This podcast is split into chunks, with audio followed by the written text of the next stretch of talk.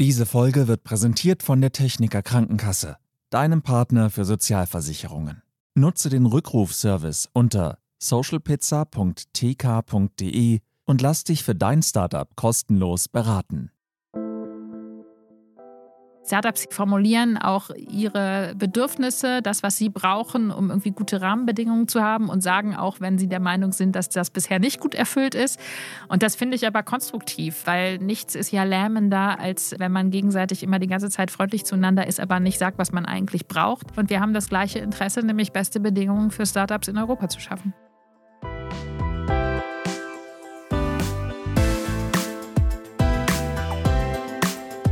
So geht's Startup. Mit Sarah Heuberger.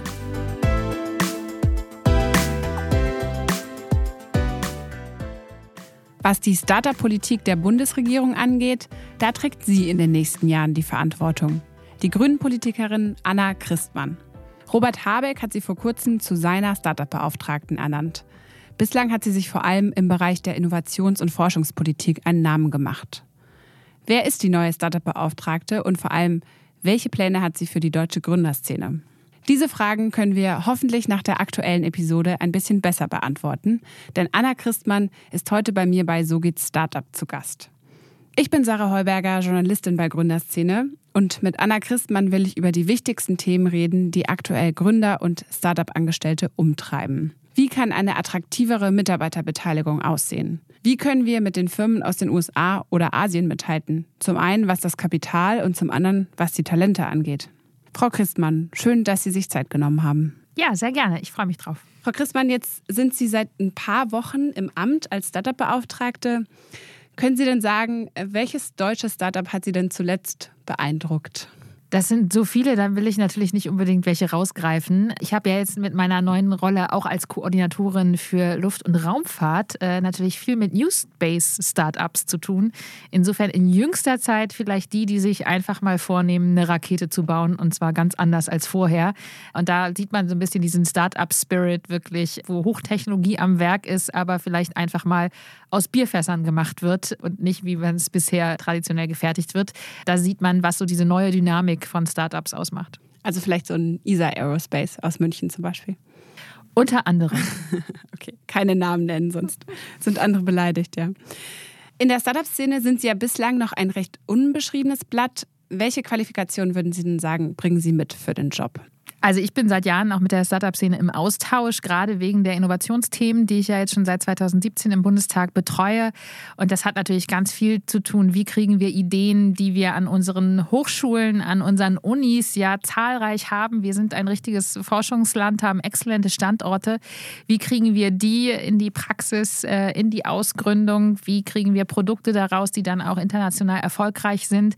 Das sind Themen, mit denen beschäftige ich mich schon äh, seit Jahren und rund um dieses Ausgründungsthema, äh, der vielleicht der Bezug ist zu den Forschungsthemen, die ich bisher betreut habe, gibt es natürlich eine Reihe von Themen, die für Startups da super relevant sind. Talentgewinnung äh, ist natürlich ein Thema, das treibt das Innovationssystem insgesamt um und dann natürlich nochmal insbesondere Startups. Insofern freue ich mich jetzt, diese Themen wirklich gezielt in die Startup-Strategie einzubringen.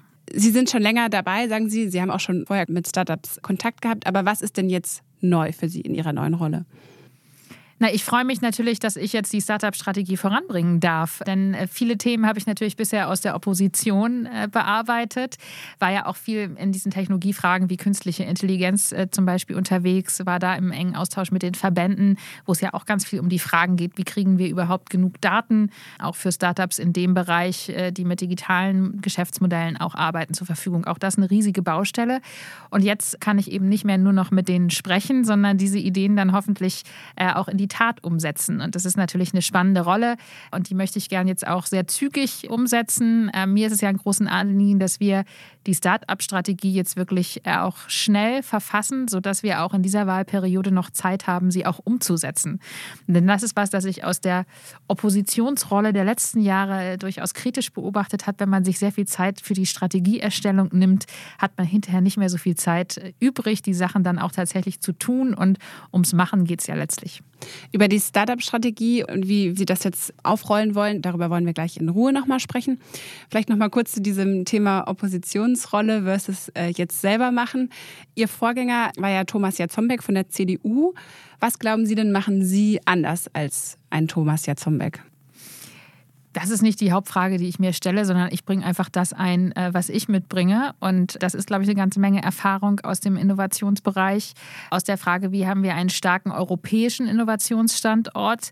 Es ging mir auch in der letzten Zeit immer schon darum, wie haben wir künstliche Intelligenz made in Europe, wie haben wir ein europäisches Start-up-System. Diese Europaperspektive ist mir besonders wichtig. Und dann bin ich natürlich auch schon bisher ganz viel auch in Frauennetzwerken unterwegs, äh, habe die Initiative She Transforms IT mitgegründet, wo es um mehr Frauen in der Digitalisierung geht. Und das sind sicherlich die Perspektiven, die ich nochmal besonders einbringen kann. Worauf ich jetzt mit meiner Frage eigentlich hin wollte, ist auch, sind auch die Unterschiede als Grünen-Politikerin versus CDU-Politiker, wie Thomas Jatzombeck einer ist.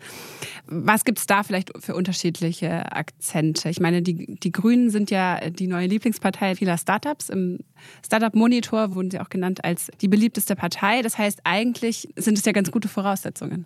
Ich glaube, äh, da passt vieles sehr gut zusammen, weil uns als Grüne ja auch sehr umtreibt, die Gesellschaft zu gestalten, die Transformation, den Wandel zu gestalten, der einfach angesichts der Herausforderungen, die wir haben, da ist. Wir brauchen neue Ideen und wir brauchen sie in der Umsetzung, um die Klimakrise unter anderem zu bewältigen, um auch soziale Fragen gut zu bewältigen. Social Entrepreneurship äh, sind Stichworte, die uns da sicherlich verbinden. Und ich glaube, dieser gesellschaftliche Aufbruch, das ist etwas, was wir als Grüne in den Mittelpunkt stellen und was auch Startups ausmacht. Letztlich sind die vor allem der dynamische Teil unseres Wirtschaftssystems, der Teil, der auch disruptive Innovationen hervorbringt, der neue Anstöße bringt äh, in unser Wirtschaftssystem. Und ich glaube, diesen Erneuerungsanspruch, das ist eine Parallele, die wir als Grüne und auch in der Startup-Szene haben. Sie wurden ja erst zur Koordinatorin für Luft- und Raumfahrt ernannt, das haben Sie gerade schon erwähnt, und erst einige Zeit später auch als Startup-Beauftragte, jetzt seit Ende Januar war von vornherein eigentlich klar, dass Sie diese beiden Ämter zusammen übernehmen werden. So hat es ja auch Ihr Vorgänger Jatzombeck gemacht.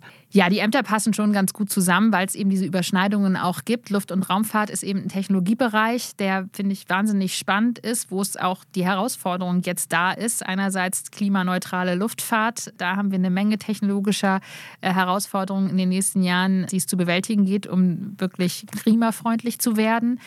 Raumfahrt, ein Bereich, der gerade äh, super aktuell nochmal wird, weil wir viele Technologien eigentlich ermöglichen können durch eine stärkere Raumfahrtnutzung oder Nutzung des Weltalls mit Satelliten, sei es in der nachhaltigen Landwirtschaft, Bodenbewirtschaftung, für all das sind Satellitendaten unheimlich hilfreich. Und wir sehen eine unheimliche Dynamisierung und Kommerzialisierung und zwar vor allem getrieben durch Startups, durch diesen ganzen New Space-Bereich. Alle kennen, was da aus Amerika kommt. Und da ist natürlich die Verbindung dann auch zum Startup und zur digitalen Wirtschaft in beiden Bereichen geht es ganz viel auch um Daten, die eben gewonnen werden über Satelliten. Man nennt dann Downstream-Bereich im äh, Raumfahrtbereich. Und datengetrieben sind natürlich auch ganz viele Startups in letzter Zeit, die sich ja auch gegründet haben.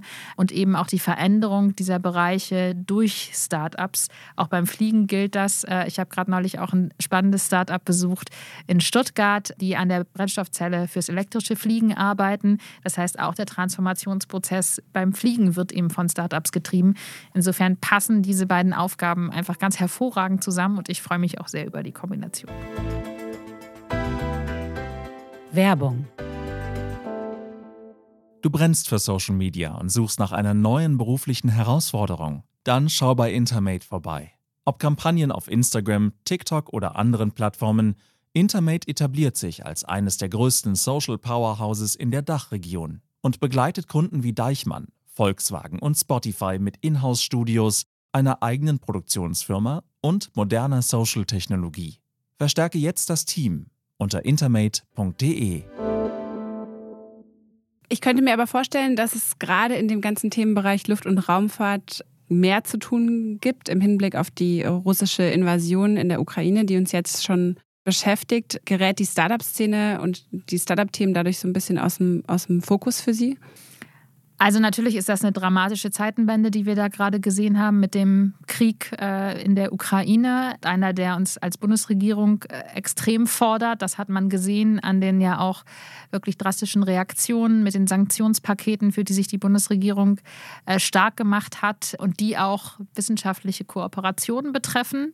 Das DLR, das äh, Deutsche Luft- und Raumfahrtzentrum, hat alle bilateralen Kooperationen jetzt auch mit Russland gestoppt, was in dieser Situation einfach gar nicht anders möglich ist, denn die Grundlage für Kooperation in dem Bereich ist einfach auch äh, eine gemeinsame friedliche Vorstellung auch von liberaler Demokratie, die dort im Moment nicht mehr gegeben ist. Das ist jetzt so. Gleichzeitig ist es eigentlich dramatisch, weil gerade Innovation und gesellschaftlicher Fortschritt auch durch Kooperation entsteht. Deswegen ist das natürlich keine gute Situation. Aber das äh, ist ja auch klar, denn es ist einfach insgesamt natürlich äh, dramatisch, äh, was Putin da mit diesem Krieg gestartet hat. Letztlich geht es aber darum, aus Krisen helfen einem auch Innovationen wieder heraus. Und es zeigt ja gerade, alle erleben das, äh, wie wichtig es ist, dass wir bestimmte Technologien auch beherrschen, dass wir eine Souveränität haben, nicht nur in Energie- und Rohstoffketten, ähm, sondern auch in den Technologien, die wir entwickeln. Und deswegen wäre es natürlich der größte Fehler, jetzt zu sagen, wir konzentrieren uns nur daraus und alles andere lassen wir liegen. Das machen wir nicht, sondern äh, umso mehr ist es mir jetzt wichtig, dass wir auch die Startup-Strategie und die Innovationsthemen sehr zügig bearbeiten und hoffentlich ist ja auch eher sogar einen Schub gibt, für bestimmte Technologien jetzt auch sogar schneller voranzukommen als gedacht. Aber es war ja wahrscheinlich schon so, dass in den letzten Wochen erstmal andere Themen dann für Sie auf dem Zettel standen. Natürlich beschäftigt uns äh, die mhm. Situation. Ich habe auch mit Matthias Maurer auf der ISS äh, telefoniert. Aber dennoch haben wir jetzt beim Zeitplan äh, der Startup-Strategie keine Anpassungen vorgenommen. Also wir sind da genauso ambitioniert äh, wie auch vorher.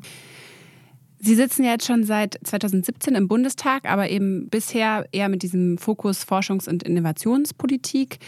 Wie nehmen Sie denn jetzt als neue Startup-Beauftragte das Verhältnis zwischen der Startup-Szene und, wenn ich das mal so allgemein sagen kann, der Politik wahr? Das war ja in der Vergangenheit nicht immer so einfach. Also erstmal will ich das bisher streichen. Ich bin auch immer noch für Innovationspolitik zuständig, weil ich äh, Startup-Politik wirklich als Teil von Innovationspolitik auch sehe, weil Startups ein ganz treibender Faktor sind für Innovationen. Äh, deswegen freue ich mich eigentlich, diesen Bereich weitermachen zu können in neuer Rolle und nehme eigentlich das als ein gutes Verhältnis wahr, in dem Sinne, dass die Startup-Szene ja wahnsinnig aktiv ist und das finde ich genau richtig.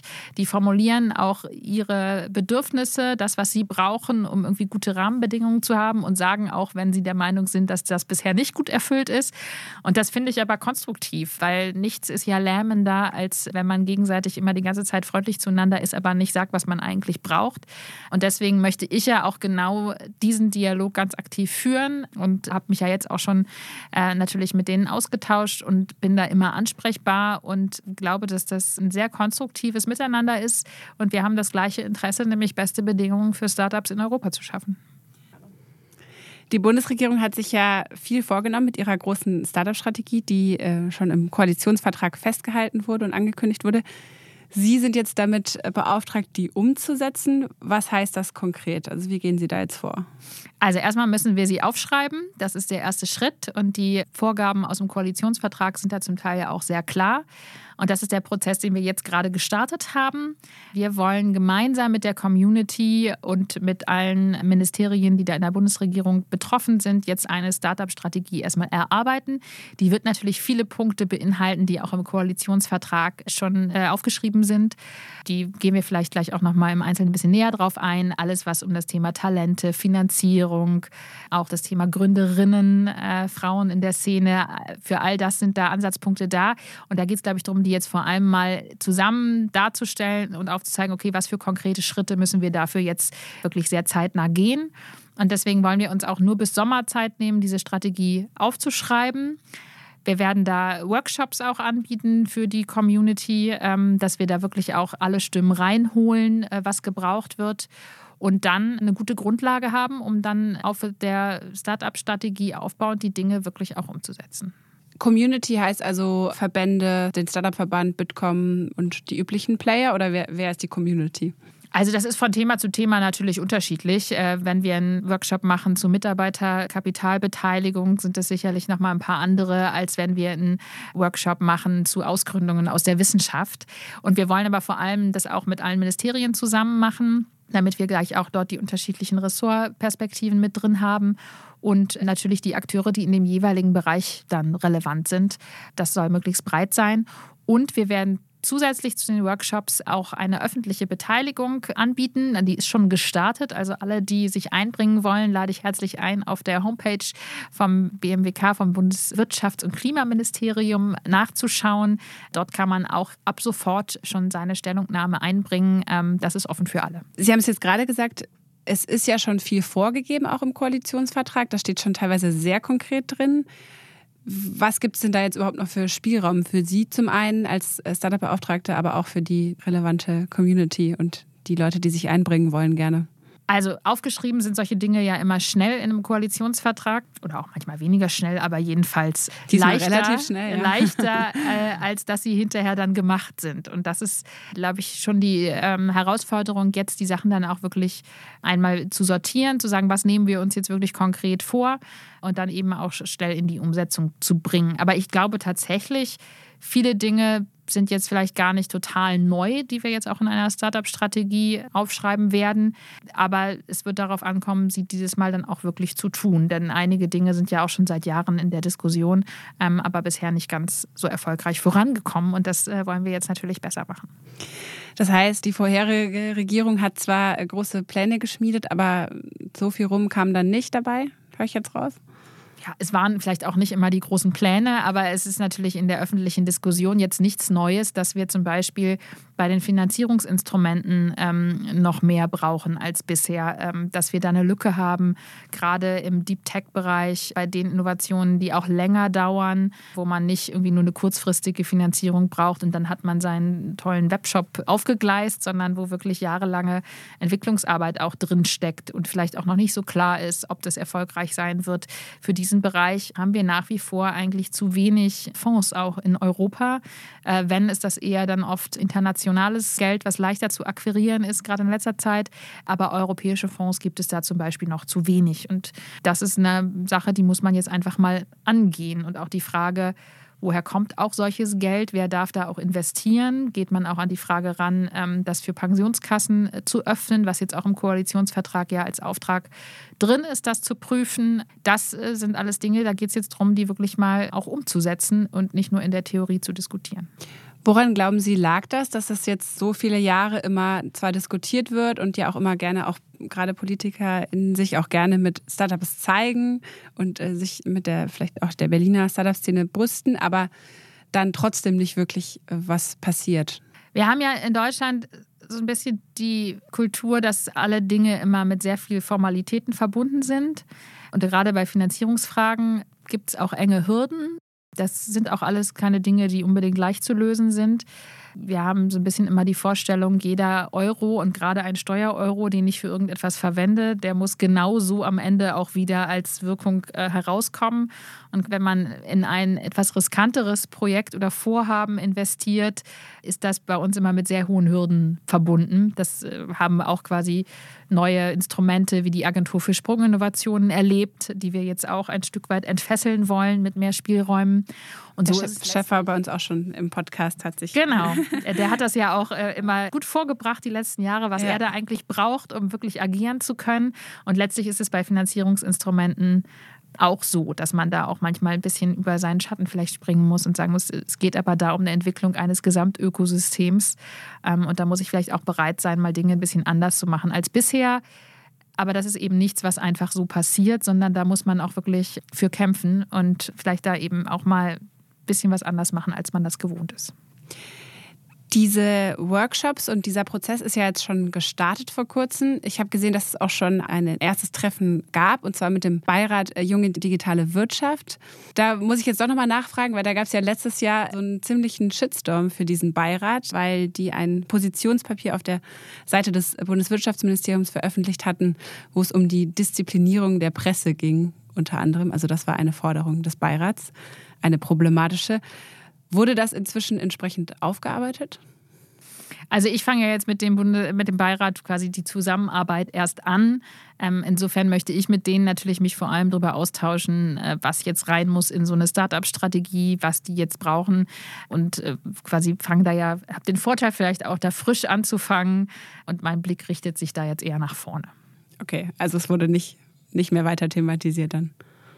Ich arbeite jetzt eben mit denen äh, zu den Themen natürlich, die anstehen und ähm, kenne auch einige da schon aus der Vergangenheit in der Zusammenarbeit und glaube, dass da spannende Perspektiven natürlich sind von Unternehmerinnen selber, die selber Startups gegründet haben, ähm, die da im VC-Bereich unterwegs sind und glaube, dass das einfach hilfreiche Perspektiven sind jetzt für die Themen der Startup-Strategie. Und inwiefern mussten Sie sich da jetzt auch in diese Themen einarbeiten? Weil ich kann mir jetzt vorstellen, sowas wie ESOP wollen wir gleich auch nochmal drüber sprechen oder auch diese Kapitalstrukturen, das muss man ja selber auch erstmal äh, sich einlesen wahrscheinlich. Ja, ich glaube, da ist man auch nie mit fertig. Also das sind natürlich alles Themen, die quasi viele Fragen mit sich bringen, viele Aspekte mit sich bringen. Und deswegen machen wir natürlich jetzt aber auch diese Erarbeitungsphase und holen uns ja die Leute auch rein, die uns dann nochmal ihre Perspektive dazu bringen können. Ich will auch bei den meisten Workshops selber dabei sein, ähm, um das quasi auch direkt mitzukriegen und nicht nur indirekt weiter transportiert zu bekommen und werde mich dann natürlich äh, gerne äh, quasi von allen Punkten aufschlauen lassen äh, und glaube aber, es gibt nicht den Zeitpunkt, wo man sagen kann, man ist jetzt eingearbeitet und dann äh, ist man fertig, sondern gerade das immer noch weiter dazulernen und immer auch nochmal eine Sache anders betrachten, bleibt Daueraufgabe in solchen Prozessen. Und es wird ja wahrscheinlich eine Art von Strategiepapier sein. Was hat es denn dann wirklich für einen Hebel? Also das wird dann wahrscheinlich im Wirtschaftsministerium oben angedockt bei Herrn Habeck und der verantwortet dann, dass das umgesetzt wird und Sie sind da hinterher oder wie wirkungsvoll ist das dann wirklich? Naja, die Strategie wird dann einfach nochmal aufzeigen, welche Punkte wir uns ganz konkret vorgeben, einen Konkretisierungsgrad natürlich gegenüber dem Koalitionsvertrag nochmal haben und äh, vielleicht auch nochmal Aspekte aufgreifen, die dort bisher noch nicht genauer hinterlegt sind. Und dann haben wir natürlich die Marschrichtung, was jetzt zu tun ist. Und die Dinge werden dann natürlich dann einfach so schnell wie möglich umgesetzt.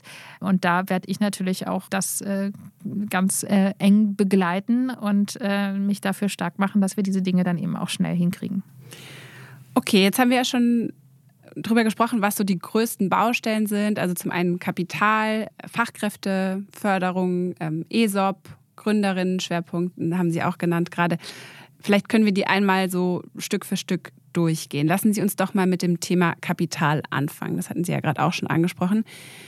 Mittlerweile würde ich sagen, dass es zwar schon viel Kapital gibt für deutsche Firmen, also auch im Vergleich zu den letzten Jahren viel, viel mehr.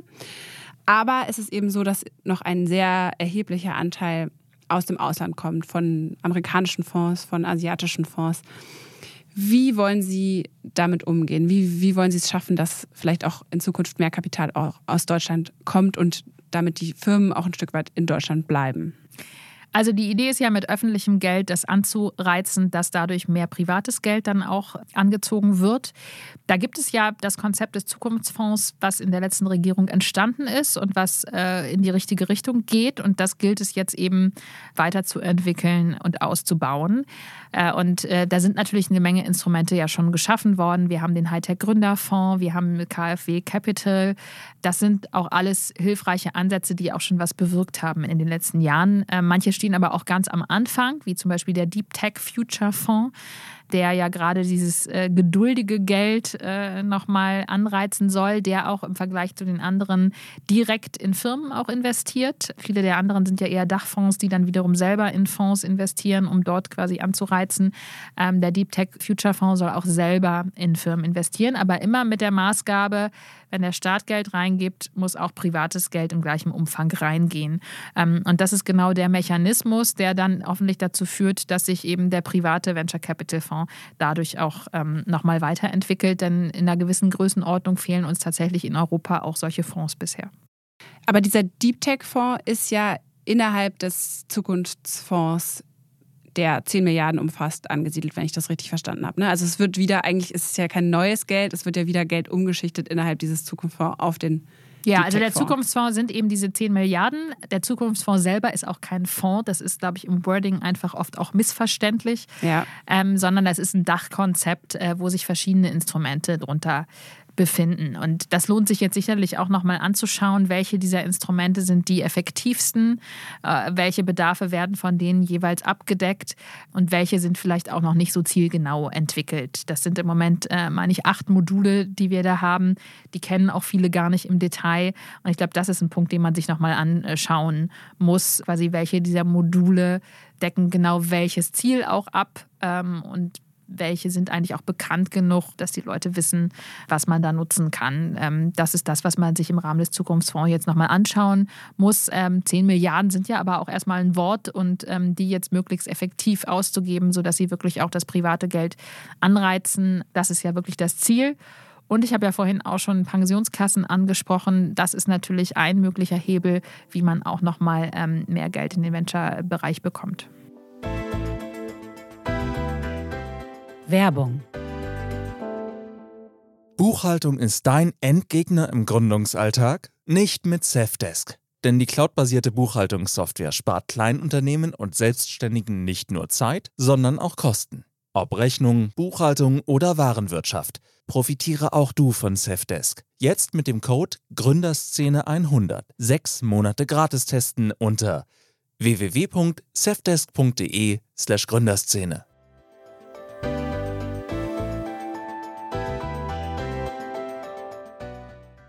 Versicherungen sind ein notwendiges Übel im Gründungsalltag? In nur 15 Minuten kannst du das ändern.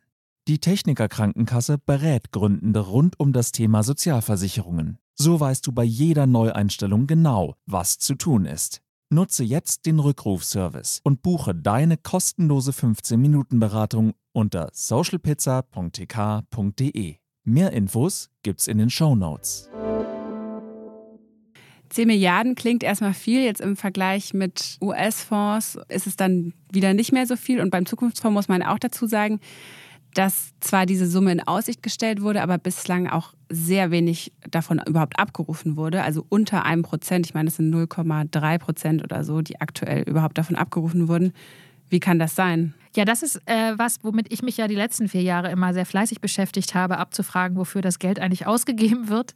Das ist tatsächlich richtig und deswegen ist auch gar nicht die Frage, äh, quasi braucht man jetzt zu den 10 Milliarden zusätzlich noch was, sondern im Moment ist eigentlich die Frage, wie geben wir denn dieses Geld jetzt wirklich effektiv aus, sodass es äh, wirklich dem Startup-Ökosystem und diesem Kapitalökosystem zugutekommt. Und das ist eben das, was ich meinte, dass man sich nochmal anschauen muss, welche Instrumente leisten da wirklich was und wo kann man das Geld jetzt ähm, wirklich am sinnvollsten reingeben.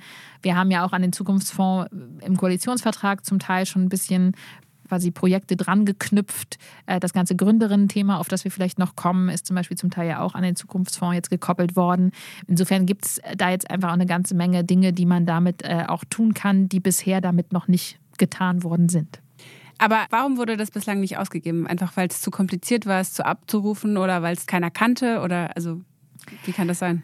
Also es ist ja auch noch ein relativ junges ähm, Projekt. Der Zukunftsfonds gibt es ja jetzt auch noch gar nicht so lange und es ist eben auch kein Fonds selber, sondern er besteht eben aus verschiedenen Unterprojekten und die sind auch noch gar nicht alle angelaufen. Für den Deep Tech Future Fonds werden im Moment quasi auch noch die letzten Formalitäten dann erledigt. Und aber ich finde, die Frage ist ja genau richtig. Warum dauert das eigentlich alles so lang? Und das ist ja das Ziel, sich das jetzt nochmal anzuschauen. Wie können wir es besser machen? Stichwort Pensionskassen, das hatten Sie gerade erwähnt. Das heißt, bisher ist es ja so, dass äh, Pensionskassen nicht in Startups investieren dürfen, anders als in anderen Ländern. Zum Beispiel der kanadische Lehrerfonds kann in deutsche Startups investieren, aber keine deutsche Pensionskasse. Das soll in dieser Legislaturperiode noch geändert werden. Wir haben dazu ja im Koalitionsvertrag eine Formulierung drin und äh, ich glaube, dass das eine große Chance wäre, wirklich relevant mehr Kapital zu mobilisieren. Insofern kann ich mir gut vorstellen, dass es eine gute Möglichkeit wäre, das jetzt zu tun. Dann gehen wir vielleicht mal weiter zum nächsten Thema. Das ist ein ganz großes Problem für viele Startups, mit denen wir sprechen, wenn nicht vielleicht sogar das größte, der Fachkräftemangel. Also gute Leute zu finden, die schnell anfangen können. Was haben Sie da als Startup-Beauftragte konkret für eine Handhabe? Weil so Visabestimmungen oder sowas, das ist ja wahrscheinlich liegt jetzt nicht in Ihrem Aufgabenfeld. Also grundsätzlich sind wir natürlich mit der gesamten Bundesregierung interessiert, gute Bedingungen für Startups zu machen. Insofern äh, ist es jetzt erstmal unerheblich, äh, wer für was zuständig ist, sondern wir wollen natürlich die Dinge vorantreiben, damit sie besser werden. Und die Vereinfachung des Visaprozesses, gerade auch eine Digitalisierung, Standardisierung von Verfahren, ist natürlich eine naheliegende Sache, die wir sicherlich jetzt prüfen werden. Ähm, das klingt natürlich immer einfacher, als es ist. Ich komme ja durchaus auch aus der Digitalpolitik ähm, und weiß, dass manchmal die Dinge, die sich sehr einfach anhören, sehr kompliziert sind, wenn dann eben Behörden miteinander digital kommunizieren müssen, was sie bisher nicht getan haben.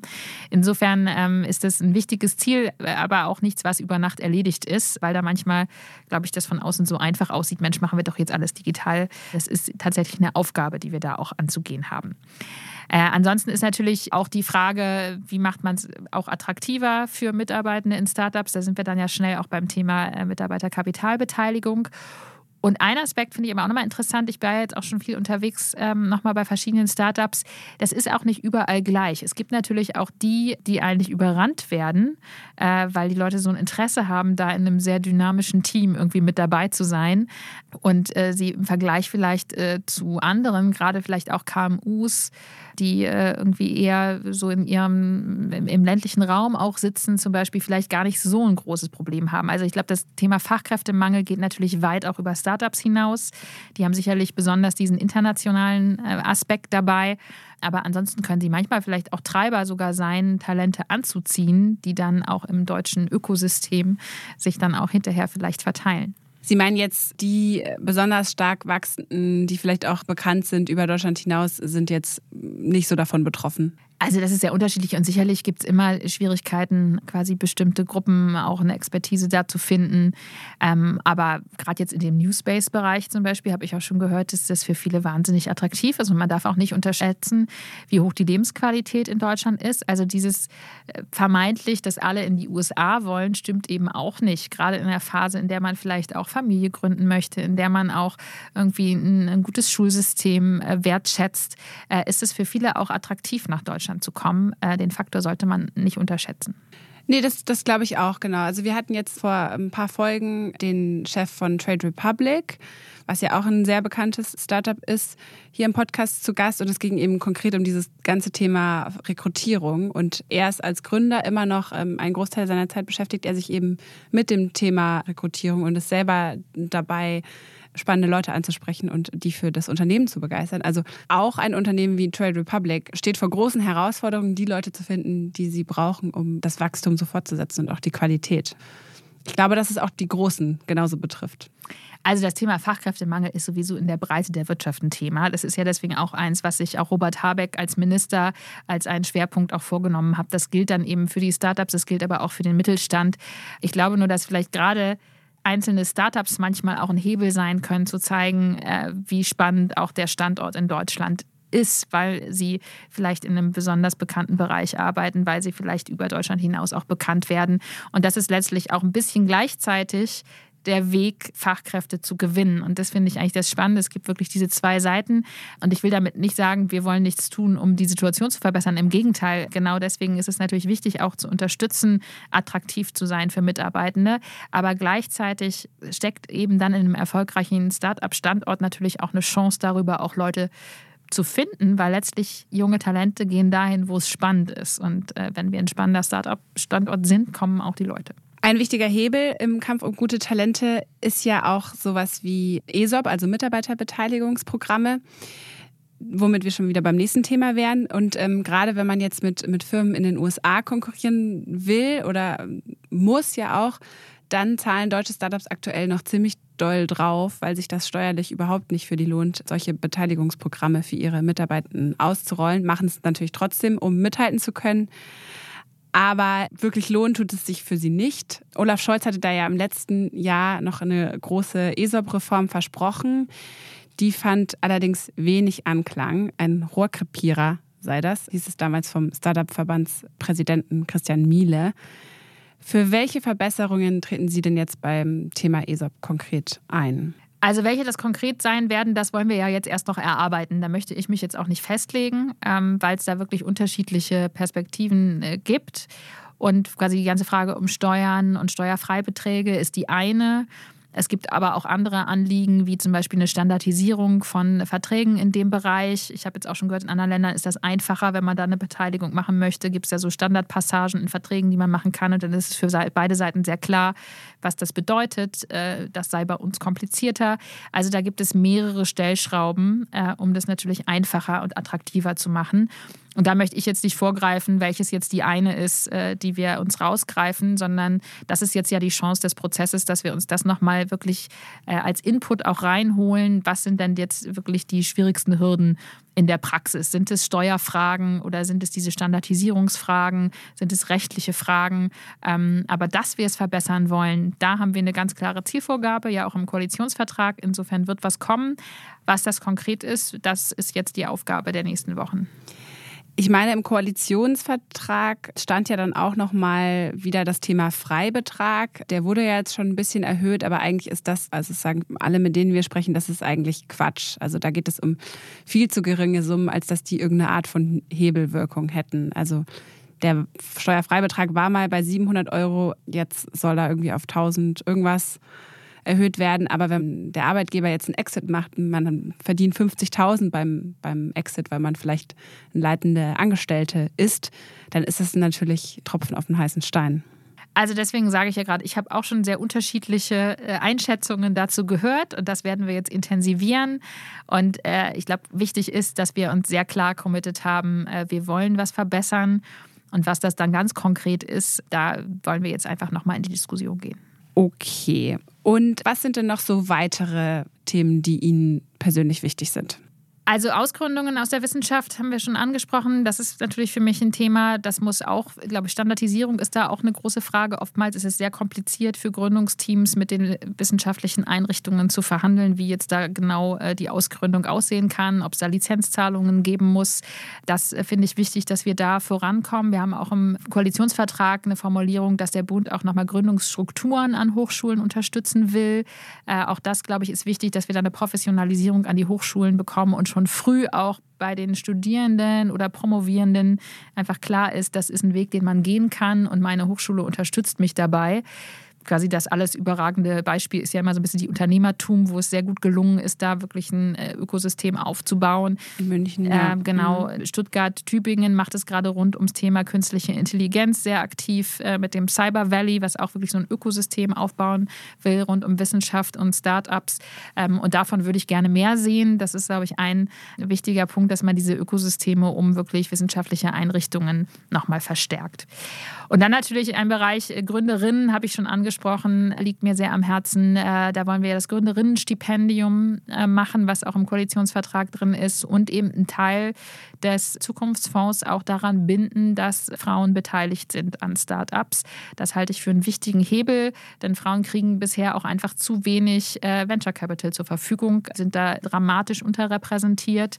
Und dazu gehört dann auch, da wir über Kapital für Startups entschieden wird, da müssen eben auch Frauen mit am Tisch sitzen. Auch das ist was, wo wir noch Verbesserungen erreichen müssen. Das heißt, die Gremien werden dann entsprechend mit Frauen besetzt, aber es gibt auch die Bedingung, wenn man Kapital möchte, dass mindestens eine Frau im Team ist. Also beides ist ein Hebel und für welche Instrumente diese Hebel dann sinnvoll und notwendig sind, ähm, das müssen wir jetzt auch noch im Detail gucken. Aber quasi beide Seiten sind natürlich entscheidend, dass in den Gründungsteams auch Frauen drin sind, aber dass natürlich auch Frauen mit über die Vergabe von Kapital entscheiden. Könnten Sie sich denn eigentlich auch mal vorstellen, mal was zu gründen? Ich komme ja aus einer Gründungsfamilie. Ah, ja? Insofern, äh, genau, meine Eltern haben schon ein paar Unternehmen gegründet.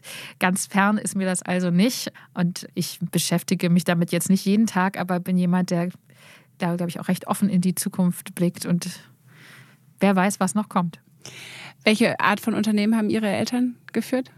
Meine Eltern führen noch ein IT-Unternehmen. Ah ja, okay. Also auch hatten ähnliches aber auch Thema. Schon, äh, auch schon andere Unternehmen. Eins hat sich so ein bisschen ins andere dann ergeben. Und insofern kenne ich das von zu Hause auch sehr, äh, das Leben von Gründerinnen und Gründern und Selbstständigen ist mir da sehr bekannt aus meinem eigenen Alltag. Das heißt, wenn Sie was gründen würden, wäre es wahrscheinlich auch in dem Bereich. Also so konkret denke ich jetzt nicht jeden Tag über Unternehmensgründungen nach. Da habe ich, glaube ich, im Moment einfach andere Aufgaben. Ähm, aber ich kann mir das auch immer als einen spannenden Bereich natürlich vorstellen, weil es natürlich auch ein sehr kreativer Bereich ist. Die Frage, quasi eigene Ideen in die Praxis umzusetzen, ist etwas, was, glaube ich, für viele spannend ist und für mich auch. Ähm, quasi, ich habe immer Bereiche gern gemacht, die mit so einer Kreativität auch verbunden sind. Äh, in der Wissenschaft quasi ist es natürlich auch, wo man eigenen Ideen und Fragen nachgehen kann. In der Politik letztlich geht es auch ein bisschen um eigenen Gestaltungsspielraum.